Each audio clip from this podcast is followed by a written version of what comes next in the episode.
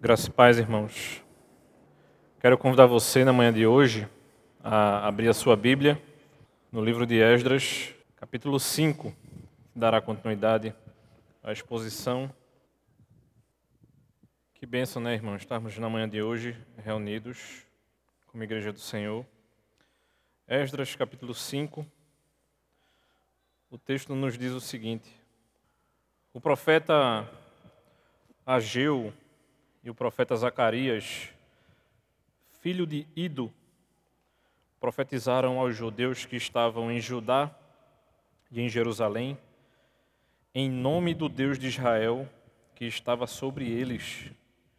Então Zorobabel, filho de Sealtiel, e Jesua, filho de Josadac, começaram a reconstruir a casa de Deus em Jerusalém.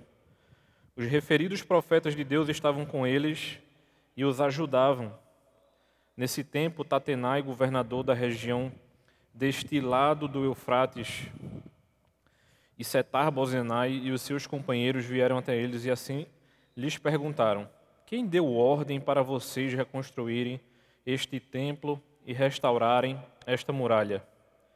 Perguntaram mais: E quais são os nomes dos homens que estão construindo este edifício? Porém, os olhos de Deus estavam sobre os anciãos dos judeus, de maneira que não foram obrigados a parar, até que o assunto chegasse a Dario e viesse resposta por carta sobre isso. Eis a cópia da carta que Tatenai, o governador da região deste lado do Eufrates, com Setar Bozenai e os seus companheiros, os afarsaquitas, que estavam deste lado do rio, enviaram ao rei Dario, na qual lhe deram um relatório nos seguintes termos: Ao rei Dario toda a paz. Saiba o rei que nós fomos à província de Judá, ao templo do grande Deus que está sendo construído com grandes pedras. A madeira está sendo colocada nas paredes e a obra está sendo feita com diligência e avançando nas mãos deles. Perguntamos aos anciãos e assim lhes dissemos: Quem deu ordem para vocês reconstruírem este templo e restaurarem esta muralha? Além disto, perguntamos também pelos nomes deles para informar o Senhor, para que pudéssemos enviar por escrito ao rei os nomes dos homens que são os chefes deles. Esta foi a resposta que nos deram. Nós somos servos de Deus do céu, do Deus dos céus e da terra, e estamos reconstruindo o templo que há muitos anos tinha sido construindo, construído, o qual um grande rei de Israel construiu e terminou. Mas depois que os nossos pais provocaram o Deus dos céus, a ira, ele os entregou nas mãos de Nabucodonosor, rei da Babilônia, o caldeu, o qual destruiu este templo e transportou o povo para a Babilônia. Porém, Ciro, rei da Babilônia, no primeiro ano do seu reinado, deu ordem para que esta casa de Deus fosse reconstruída. Também os utensílios de ouro e de prata da casa de Deus que Nabucodonosor tinha levado do templo de Jerusalém e colocado no templo da Babilônia, o rei Ciro os tirou de lá e foram dados a um homem cujo nome era Sesbazar, a quem tinha nomeado governador e a quem disse: Pegue estes utensílios, vá e leve-os ao templo, e que a casa de Deus seja reconstruída no seu antigo lugar. Então veio o dito Sesbazar e lançou os fundamentos da casa de Deus em Jerusalém, e daí para cá o templo tem estado em construção, mas ainda não está acabado. Agora, se parecer bem ao rei, que se busque nos arquivos reais na Babilônia se é verdade que há uma ordem do rei Ciro para reconstruir esta casa de Deus em Jerusalém, e que o rei nos faça saber a sua vontade quanto a isso. Oremos, irmãos. Senhor, oh Deus, graças te damos, Pai, pela manhã de hoje, por este dia, por estarmos reunidos como igreja no teu templo, Pai. Templo esse que se que foi aumentado a quantidade, Pai. Dia após dia, ao longo dos anos, e que temos o privilégio, Senhor, de continuar a te obedecer, a te honrar e a te cultuar, Senhor. Muito obrigado por isso, Pai, sabendo que Tu és o nosso Deus, a quem nos salvou e tem nos ajudado dia após dia. Muito obrigado por tudo, Senhor. Amém.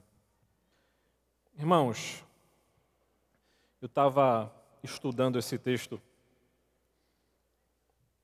e pensando acerca de como a igreja de Cristo ela é perseguida ao longo dos anos. E aí vindo para cá hoje de manhã, logo que a gente entra na orla de Olinda, né, vindo de Recife para Olinda, eu estava olhando ali perto do Fortinho do Queijo, aquele forte logo que a gente entra na praia ali, e próximo a ele tem um, uma casa que era um, uma delegacia policial sendo que hoje é um centro é, comunitário destinado ao uso de um afoxé. E aí eu fiquei pensando, rapaz, se a prefeitura, eu não sei se é a prefeitura de Olinda ou o governo do estado, tivesse cedido essa casa a uma igreja, qual seria a confusão que aconteceria, né? Das pessoas descobrirem que nós, como um Estado laico, estamos cedendo espaços para igrejas ocuparem sem nenhum custo. E aí eu fiquei me perguntando: você já parou para pensar que isso é uma questão macro do reino, mas que muitas vezes o Senhor trabalha com questões micro ou pensando na nossa vida? Obviamente, o texto não está tratando aqui de coisas mais específicas, mas sim de coisas mais abrangentes, mas para ajudar as crianças e os pré-adolescentes e adolescentes a entender algumas coisas. Eu queria falar para elas inicialmente, e aí eu fiquei lembrando que João, filho do reverendo Ronaldo, ele tem uma bicicleta. Considere o seguinte, João é uma criança, normalmente as crianças gostam de bicicletas. E eu estava lembrando, né, lembrando de João andando de bicicleta, e aí eu estava lembrando de quando eu tinha a idade de João, eu também gostava muito de andar de bicicleta. Sendo que eu não tinha feito plano nenhum, nenhum plano para ganhar aquela bicicleta. Aquilo me foi dado. E aí, anos depois, mais ou menos da idade de Guilherme, um pouquinho mais velho, já com uns 12, 13 anos, para mim a coisa mais legal desse período foi porque eu pude montar a minha bicicleta. Ou seja, eu saí comprando peça por peça do pouquinho de dinheiro que eu ganhava. E eu passei um tempão montando essa bicicleta. Mas isso foi um plano meu. Não que o Senhor não permita que nós possamos fazer planos. E isso é uma coisa é, que é graça do Senhor sobre as nossas vidas. Né? pensando em nós adultos, não é ruim nem errado fazer planos pessoais. Mas considere o seguinte: a gente tem uma situação aqui em que, um, em que o povo queria reconstruir o templo. Não é ganhar uma bicicleta, nem poder é, montar essa bicicleta ou qualquer outra coisa que a gente goste. Né? Muitas vezes a gente gosta de trabalhar com coisas manuais. E eu estava até brincando essa semana, mas pura verdade que eu vou dizer aqui agora para você. Sabe quando você tá, já fez a sua devocional, né, para quem faz devocional à noite, e quer desligar a mente para dormir? A gente faz inúmeras coisas, né? Tem gente que vai ler livros, tem gente que vai ver alguma coisa de, de série, mas, pasmem, né? E minha esposa fica brincando comigo. Eu gosto de ver vídeos no YouTube ou no Facebook de restauração de peças de metal enferrujado. Tipo assim, uma faca do início do século que o cara restaurou, ou coisas do tipo, relacionadas à madeira também, viu? Não, não fique. E Viviane faz. Rodrigo, o que é que tu está fazendo? Não tem que fazer, não. E é como se a gente perdesse muitas vezes esse senso de que isso são coisas nossas, que não, ainda assim não são erradas, mas Deus estava chamando o povo dele a prestar atenção em algo muito maior aqui. É a gente saindo de coisas pessoais e indo para coisas a respeito da comunidade da fé. Obviamente, a gente não está passando por nenhuma perseguição, por exemplo, de perder esse templo. A gente até já quase né, não perdeu tempo, mas ia perder parte dele, porque quando começaram essa obra aqui, essa ponte que está construída aqui, que a gente nunca usou, é, ela ia, o projeto inicial iria pegar parte do nosso terreno e a gente ia perder parte da quadra. Mas ainda assim não era uma perda completa do nosso espaço. Assim, ainda assim a gente podia é, cultuar ao nosso Deus e nós não seríamos, digamos assim, diretamente atrapalhados. E muitas vezes é até difícil para a gente entender essa situação. Nós sermos retirados do nosso país, o templo ser destruído, pela graça de Deus, os utensílios, como diz o texto aqui, não foram, ou seja, os utensílios, quando o povo volta, voltam com o povo, mas ainda assim o pessoal, as pessoas, o, o povo de Deus nesse momento, não tinha o templo. E aí a gente precisa ser lembrado de uma coisa: opositores, e é o tema dessa manhã, opositores do povo de Deus são opositores do próprio Deus. E é como se a gente perdesse de vista essa perspectiva. Sabe quando nós estamos indignados porque está havendo algum tipo de perseguição religiosa e durante esse período da pandemia agora a coisa se intensificou e a gente diz assim: não tem nenhum parlamentar vendo isso, não tem nenhum líder vendo isso. Eu acho que a gente deve agir de maneira ativa politicamente, e aí eu não falo partidariamente, mas politicamente, a gente deve ter essa perspectiva de refletir acerca do que estão fazendo com nós como povo de Deus, mas ainda assim cidadãos. Mas eu fico me perguntando muitas vezes como alguns cristãos questionam isso. E eles dizem assim: mas não é possível que isso esteja acontecendo. E eu penso na mesma hora, é possível. Aconteceu ao longo dos anos da história da redenção, do Antigo Testamento, do Novo Testamento, da história da igreja, seja do período apostólico, dos pais da igreja, dos pais do deserto, dos reformadores, dos puritanos, do nosso período agora. Se a gente for procurar historicamente, houve perseguição o tempo inteiro. Mas existem alguns aspectos interessantes, e eu diria muito ricos no texto. O primeiro deles é justamente a abertura do texto. Ele não dá muitas informações do que está acontecendo aqui. E a partir do versículo 6, logo depois que a gente passa da introdução do capítulo 5, a gente vai perceber que é uma carta. E é interessante como é relatado, ou seja, é cópia mesmo. A carta foi nos apresentada como ela foi apresentada a Dario. Mas um aspecto muito importante é porque se a gente for parar para pensar em primeiro lugar, Deus ele quebra o silêncio.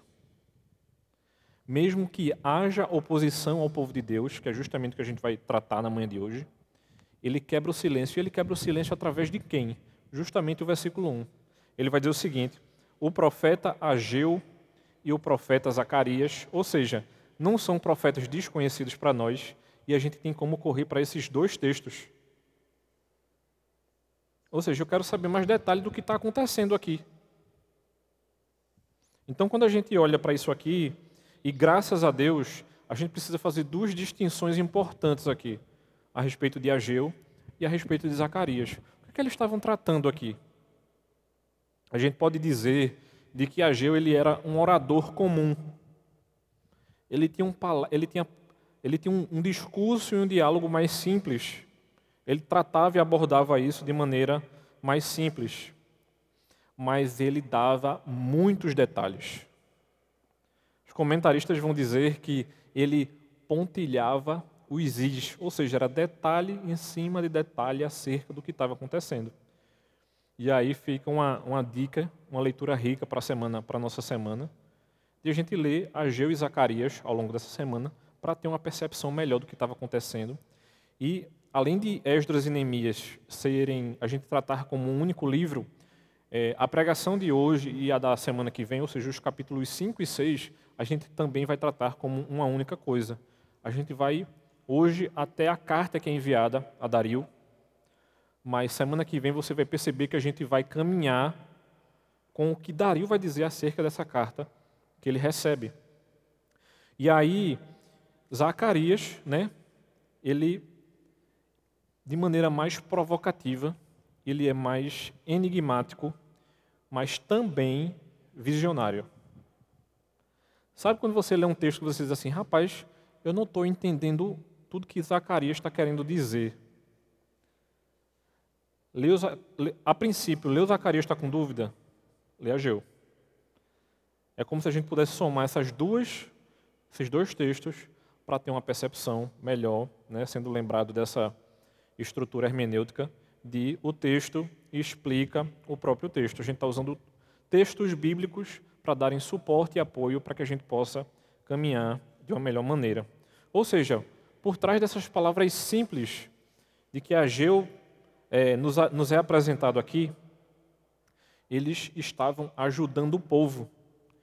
Vai ter algumas palavras usadas aqui que elas não são usadas de maneira é, ao vento.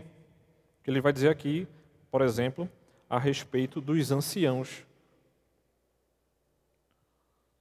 Ou seja, qual era a decisão que estava sendo tomada aqui? Os líderes ou os anciãos são questionados, e a partir desse questionamento, a decisão era deles. Se a gente for conectar a palavra ancião com o Novo Testamento, a gente vai ser lembrado de que a gente pode tranquilamente traduzir por presbítero. Ou seja, muitas vezes o povo de Deus vai ficar em dúvida a respeito de qual caminho seguir, e essa responsabilidade vai justamente recair sobre a liderança da igreja. Então a gente não deve perder o gentil lembrete da responsabilidade do homem e da ajuda do céu. Essas coisas precisam estar é, postas, não muitas vezes de maneira tranquila, né, porque dependendo de como a gente entre nesse assunto de responsabilidade humana, muitas vezes você vai ficar em dúvida, mas a gente deveria ter um entendimento mínimo a respeito disso. E aí, sendo a construção retomada no segundo ano de Dario, no vigésimo quarto dia do sexto mês, a gente pode chegar mais ou menos de uma data, né, para os que gostam desses detalhes, de 21 de setembro de 520 a.C. Ou seja, faz mais ou menos uns 2.540 anos que eles estavam tratando essa problemática aqui. E aí, passando um pouquinho da, desse detalhe, a gente vai ser é, lembrado também a partir de Ageu e Zacarias de que essa agitação nos primeiros anos do reinado de Dario tenha facilitado a retomada do projeto de construção. Ou seja, sai um rei, entra outro, até que ele estabilize a estrutura do reino, vamos voltar a construir. A ideia é justamente essa. Mas esse ímpeto pelo trabalho da construção, ele é renovado justamente por aquilo que Ageu e Zacarias traz ao povo de Deus. Vão irão haver palavras duras. Eu lembro como se fosse hoje. Eu estava conversando com uma amiga e ela questionando acerca da riqueza da igreja. E quando ela me questionou a respeito disso, eu automaticamente fui lembrado daquele texto de Cristo tratando com os pobres. E aí a gente fica naquela balança, né? O que é que Deus está querendo que a gente faça? Ou você acha que não tinha pobres aqui? E Deus insistindo na reconstrução do templo. Eu não estou dizendo que a gente vai ficar batendo nessa tecla para justificar uma reforma ou uma construção nos dias de hoje, que a ideia não é essa mas é a ideia da obediência ou daquilo que Deus espera que a gente faça. Deus está pegando esses planos pessoais e dizendo assim: vamos dar uma pausa, porque eu preciso que vocês tratem a respeito de outro assunto. Era justamente isso que Deus estava fazendo aqui. Alguns planos que nós fazemos, muitas vezes que não são errados, Deus nos freia, às vezes de maneira mais localizada e às vezes de maneira mundial, como ele fez agora conosco. Não tem como a gente não olhar para para o que Deus fez conosco e pensar somente na saúde mundial. Mas Deus não somente parou a população mundial, como ele deu determinados freios na igreja. E eu não estou falando freio a respeito da proclamação, mas freio a respeito tanto de planos pessoais quanto a respeito de planos como igreja mesmo. Né? Ah, o conselho se reunindo ao longo dos meses e a gente conversando e dizendo assim, rapaz, nós não fizemos muita coisa como igreja ao longo do ano, mas a gente também não pode se cobrar como se tivesse tudo acontecendo na normalidade. E a gente sabe que isso não era realmente o que deveria acontecer. Não só na igreja, mas também na nossa sociedade. E aí eu tava, precisei ir no centro essa semana, indo naquela região ali perto do Teatro de Santa Isabel, quando eu subi a, a ponte ali, de, de frente ao te, de, a, em frente ao teatro, tinha um grupo de professores é, manifestando ali acerca da não volta às aulas presenciais. E eu até brinquei, tinha uns 15. E eu não vou querer entrar nessa problemática agora, certo? De se deve voltar ou não, mas eu pensei duas coisas. A primeira delas foi: os crentes estão voltando a tomar as rédeas da educação dos seus filhos. E tomando a rédea da educação dos filhos, a gente para de terceirizar aquilo que a gente deveria estar implementando, pensando no reino e não pensando, por exemplo, na carreira do nosso filho, como nós devemos pensar na educação de maneira bíblica. E um dia desses, conversando com jovens, também pensei o quanto a gente perde muitas vezes de pensar biblicamente. Porque esse é um dos chamados aqui, é pare de pensar um pouco a respeito da sua vida e comece a pensar biblicamente. É um dos grandes desafios dos nossos dias.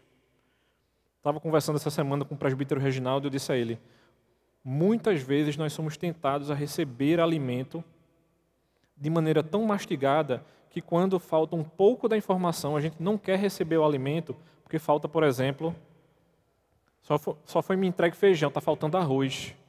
E eu vou precisar pensar um pouquinho mais para ter o arroz. E eu conversando com jovens, eu disse a ele, a gente precisa pensar a educação de maneira redimida. Tem um presbítero americano, um dos grandes escritores do, da nossa época, cristã, né, da, da, da, nossa cristandade, que ele tem livros, né, ele é formado em matemática, e aí ele tem escrito livros redimindo a matemática, redimindo a filosofia, redimindo a ciência, o quanto a gente tem perdido por não pensar biblicamente a respeito da educação de maneira geral. E a gente tá, tá, tá, está tratando simples de um único ponto aqui, que é justamente a respeito da reconstrução do templo. Mas a gente pode pegar muito bem esse exemplo. Porque houve um receio dos oficiais. E aí é justamente a sequência do texto, a partir do versículo 3. Que o texto diz o seguinte: Nesse tempo, Tatenai, governador da região deste lado do Eufrates, e Setar Bozenai e os seus companheiros vieram até eles lhes perguntar ou lhes questionar justamente a respeito disso. Ou seja, nós não, não, nós não reconstruímos mais templos, mas nós seremos questionados, por exemplo, no nosso trabalho. Não é somente a educação que está tomada por ideologia.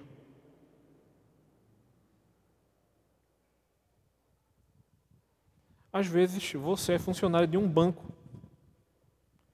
mas para que você seja um bom funcionário do banco, você precisa estar vinculado a um sindicato. Porque só vai fazer sentido se você for sindicalista. Mas o que é que o sindicato está vendendo para a gente? Uma jovem da igreja veio me questionar, estudante de psicologia essa semana, porque o professor chegou para ele e disse assim: essa história de cristianismo, para mim aqui na minha aula, nem venha com essa conversa. E aí eu tive que acalmar o coração dela. E aí eu disse a ela: Minha irmã, veja bem, a vida cristã é um construto muito mais complexo, ou seja, nós somos emocionais, físicos, espirituais. Não adianta a gente setorizar a nossa vida. Isso não vai acontecer. Porque quando a gente tem um psicólogo, por exemplo, cristão, pensando a respeito da vida, ele não vai fechar simplesmente a psicologia, ele na verdade ele vai expandir. Ele vai pensar muito mais ele vai ter muito mais respaldo, porque ele enxerga a vida de maneira muito mais abrangente. E ele será questionado. O povo estava sendo questionado aqui. Seja se você trabalha com comércio, meu irmão, e você vai ser questionado porque você não está sonegando. Isso é uma ponta do iceberg de muitos questionamentos que são feitos a comerciantes. Ou porque você está pagando o imposto do funcionário. seja no nosso dia a dia, seja porque a gente foi no mercado comprar o arroz que está mais caro e que a gente deveria brigar com isso e se questionar porque o pobre não consegue comprar um quilo de arroz. E não é porque é ideologia, não, porque a gente é crente, a gente precisa pensar nisso também. Porque muitas vezes a gente precisa impor à sociedade aquilo que a gente espera que a sociedade faça.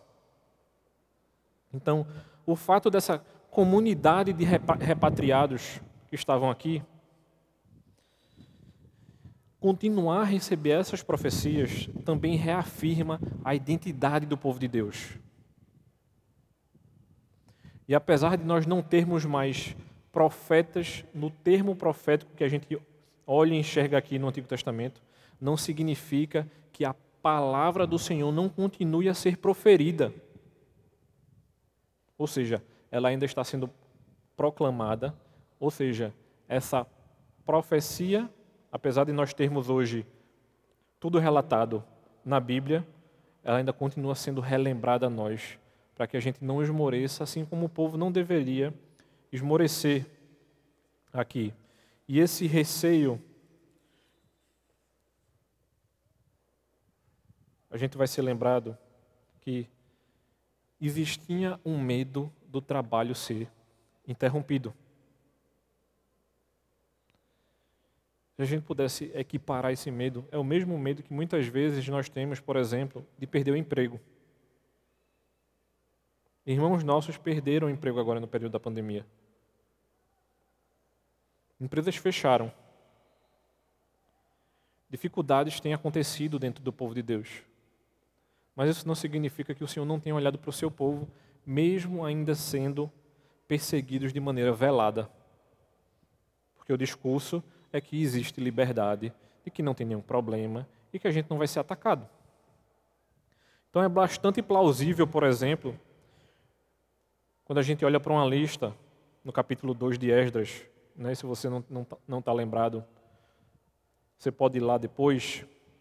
Vai ser bastante plausível essa lista, por exemplo, quando nós olhamos esses registros que foram compilados em resposta a um pedido, por exemplo, mas que o escritor de Esdras, ele não vai dar tantos exemplos, por exemplo, como ele vai dar aqui, porque ele traz a carta em sequência, de maneira bem detalhada. Em vez disso, aqui no versículo 5, ele vai relatar justamente ou trazer um relato de um arquivo ou seja, nós temos um documento oficial sendo trazido para o texto bíblico, e isso vai refletir acerca do olho do seu Deus sobre os anciãos dos judeus, que é justamente o versículo 5, né, que o texto literalmente nos diz o seguinte: Porém, os olhos de Deus estavam sobre os anciãos dos judeus, de maneira que não foram obrigados a parar. Isso nos traz outro ensinamento dentro do texto. O fato de Deus muitas vezes parar planos pessoais nossos não significa que ele não tem cuidado do seu povo.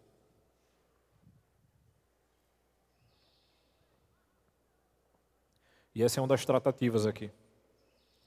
Deus tem cuidado de você, Deus tem assistido a sua casa. mesmo que muitas vezes eu e você tenha passado por dificuldades. Deus vai desafiar muitas vezes a nossa fé. O povo de Deus estava sendo desafiado aqui nesse momento. Por pessoas, mas com a permissão do nosso Deus. É outra perspectiva que nós perdemos como, como povo de Deus. Muitas vezes a gente traz para o lado pessoal. A gente não consegue fazer a leitura macro de que Deus tem permitido que pessoas nos ataquem ou nos persigam. E dentro dessa perseguição, a gente acha que é um problema pessoal e não um problema espiritual. Não perca de vista, meu irmão, essa perspectiva. E não perca de vista também justamente o terceiro ponto aqui, que é esse relato,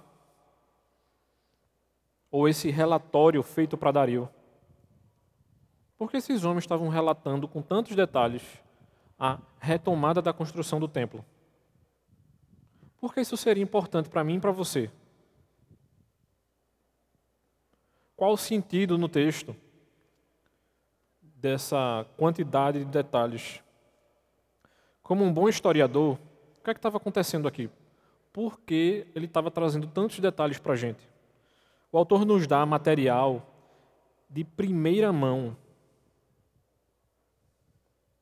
Aqui, tanto aqui como no capítulo 4, a cópia da correspondência, que vai acontecer também no capítulo 1 e no capítulo 6 também, ou seja, são materiais de arquivo histórico daquele povo na verdade, são trechos vívidos das memórias de Esdras e Neemias. Já parou para perceber que a gente perde de vista essa perspectiva histórica do que estava acontecendo com o povo e a gente está tendo com detalhe realmente o que estava acontecendo? E sabe o que é interessante? Às vezes a gente se contenta simplesmente com um resumo. Tipo assim, meu irmão, você se lembra de fulano de tal, que viveu num período tal, que morreu por conta de sua fé em Cristo? E com a gente, e isso muitas vezes enche o nosso coração. E Deus está trazendo um novo relato, sendo que Ele está trazendo esse relato com detalhes.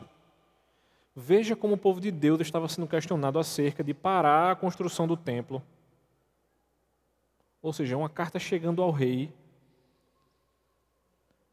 para que a fé fosse interrompida. Muitos pastores questionaram, por exemplo, durante esses seis meses que a gente tem passado de pandemia, acerca da interferência na fé das crianças, por não estarem vindo para a igreja. A gente ainda não sabe o impacto disso, meus irmãos.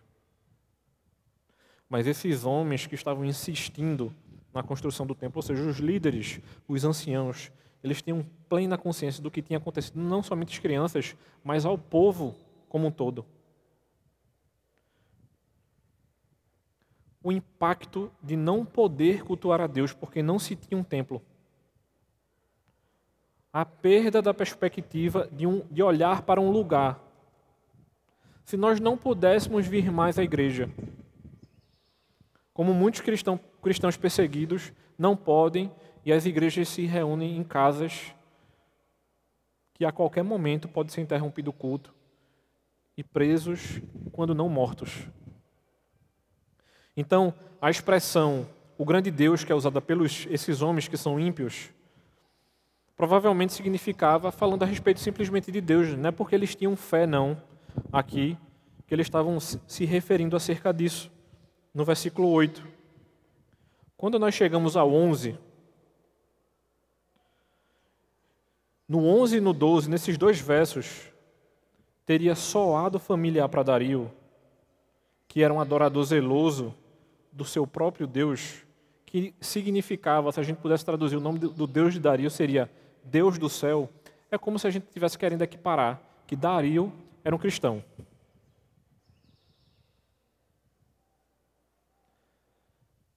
E que, que a palavra cristão pudesse abarcar, por exemplo, pensando na nossa realidade hoje em dia, todos os cristãos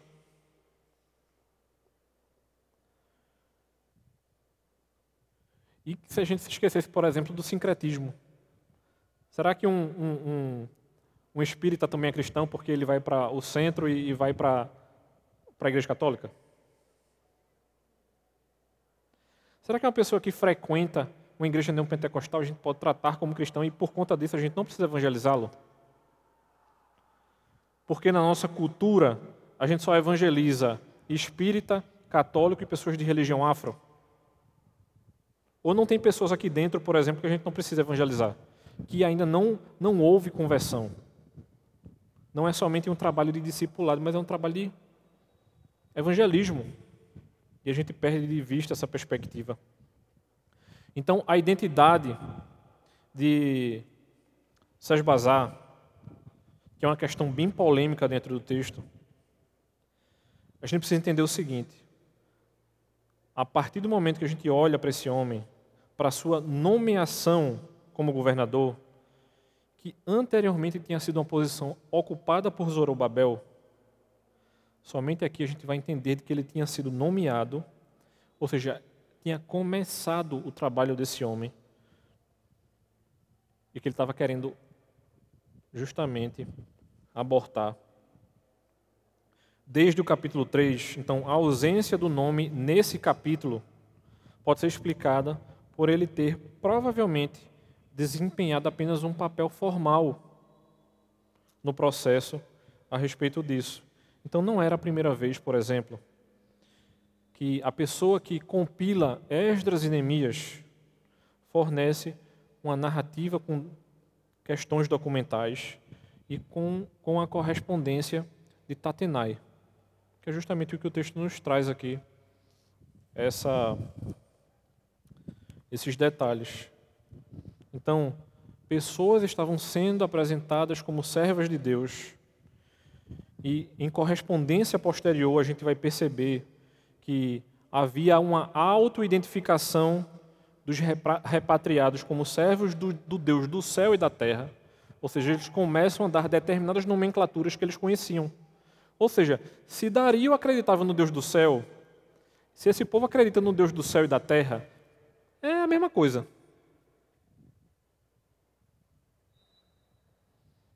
É como as pessoas que não conhecem as denominações. E botar batista, assembleiano, presbiteriano e congregacional tudo num balaio e dizer assim, é tudo igual. A gente sabe que vai haver características das, das, das denominações. E como se eles quisessem estar tratando aqui como tipo assim, são mais um. Mas se são mais um, porque está havendo perseguição?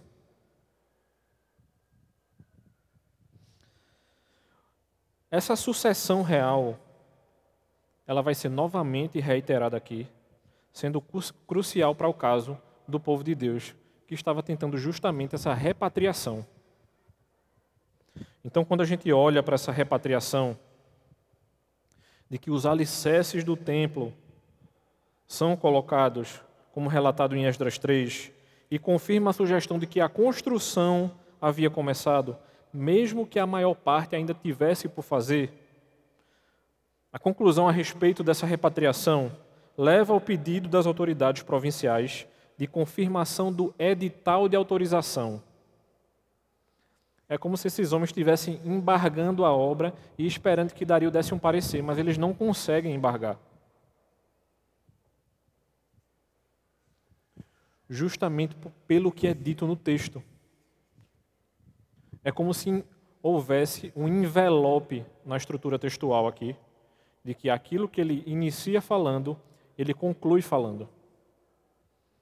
Ou seja, a correspondência foi fechada. Por que a obra não foi embargada? Porque o povo de Deus não estava sendo parado. Porque, como dito no versículo 5, Deus estava com os anciãos e os profetas Ageu e Zacarias confirmavam isso. E isso deve ser uma coisa importante para a gente, justamente porque essa riqueza de detalhes vai fazer com que a gente se aperceba que, independente da quantidade de coisas escritas no documento, não vai ser isso que vai dar o sim ou não. Quem vai dar o sim ou não é o próprio Deus. Deus poderia ter permitido que a obra tivesse parado aqui. E muitas vezes eu e você perdem essa perspectiva. É como se dissessem assim: vocês viram o documento que chegou processando a igreja de Casa Caiada. a quantidade de evidências que tem nesse documento. Era mais ou menos isso que estavam querendo trazer aqui para nós. Por exemplo, pode ter passado despercebido para você aí no versículo 8. Mas veja o que o texto diz: Saiba o rei que nós fomos à província de Judá, ao templo do grande Deus que está sendo construído com grandes pedras. Parece um detalhe simples aqui dentro do texto, né? Mas sabe o que, é que o, o autor está querendo nos dizer aqui? Estar construindo com grandes pedras significa dizer que eles estão mantendo o padrão da construção do Templo de Salomão. Obviamente, eles não conseguiram manter a suntuosidade do templo, mas eles tentaram manter aquilo que Salomão deixou registrado como a estrutura correta do templo. Para esses homens que relataram isso, isso não significava nada, mas para quem estava reconstruindo, significava muita coisa. Vão falar coisas acerca de mim e de você que, para quem está fora da igreja, não vai fazer sentido algum, mas para nós, como igreja de Cristo, fará total e completo sentido. Porque nós somos o seu povo que tem caminhado com a permissão do nosso Deus. Então, se Cristo tem conduzido os discípulos,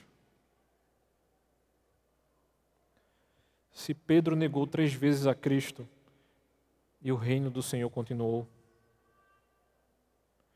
Pedro poderia ter sido preso naquele momento, independente da sua negação ou não.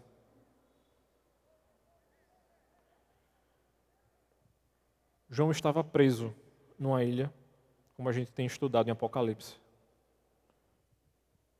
Mas o reino do Senhor ainda assim não parou. Paulo seria levado para Roma, justamente a sequência de Atos. E sabe o que, é que a gente perde de perspectiva? Essa questão de Deus não parar o reino, ou seja, Deus não parou o reino porque os seus planos não param, mesmo que os planos pessoais da nossa vida sejam parados. A partir do momento que a gente lê um texto como esse, é Deus nos alertando mais uma vez de que a gente precisa pensar de maneira macro e micro. Aquilo que Deus quis nos relatar aqui, é dizendo assim: Eu tenho permitido que você faça os seus planos, caminhe com sua vida, mas eu espero que você não perca justamente essa perspectiva de reino que nos é trazida aqui em Esdras capítulo 5, que sabe o que é interessante? Com todo o avanço espiritual de Abraão à expansão missionária em Atos, esta aventura, todas elas começaram com a palavra do Senhor. E a obra do templo não foi interrompida justamente por essa palavra. Mesmo que haja interrupção da nossa vida, o reino do Senhor continuará justamente pela sua palavra proferida a nós como seu povo. Porque de maneira comum, olhando para o restante, nós somos constantemente testados e muitas vezes poderemos ser ameaçados. E a gente não pode perder essa perspectiva. E esse capítulo que a gente acabou de ver e o próximo, eles mostram para mim para você o que aconteceu e como encerrou a primeira parte dessa história pós-exílio de Israel. Então isso precisa fazer sentido para mim para você. E muitas vezes a nossa vida cristã não tem feito sentido nesse aspecto do texto porque a gente tem justamente perdido a perspectiva de reino. E a gente precisa voltar a olhar para a igreja de Cristo como a igreja dele. A igreja não é nossa. A vontade não é nossa.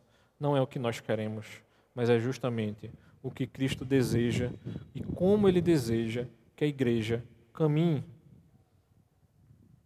Vamos orar, meus irmãos.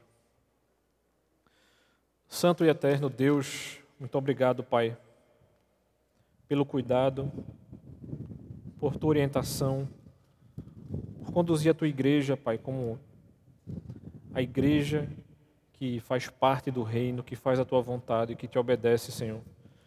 Nos ajuda, Pai, dia após dia, a fazer o teu querer, que estejamos atentos, Pai, à tua palavra, como o teu povo estava atento àquilo que Ageu e Zacarias proferiram a eles e fizeram com que eles não perdessem a perspectiva e não parassem a reconstrução do templo, Pai. Que a gente esteja atento ao teu tempo, ao teu cuidado e ao teu querer, Senhor. Muito obrigado, Pai. Amém.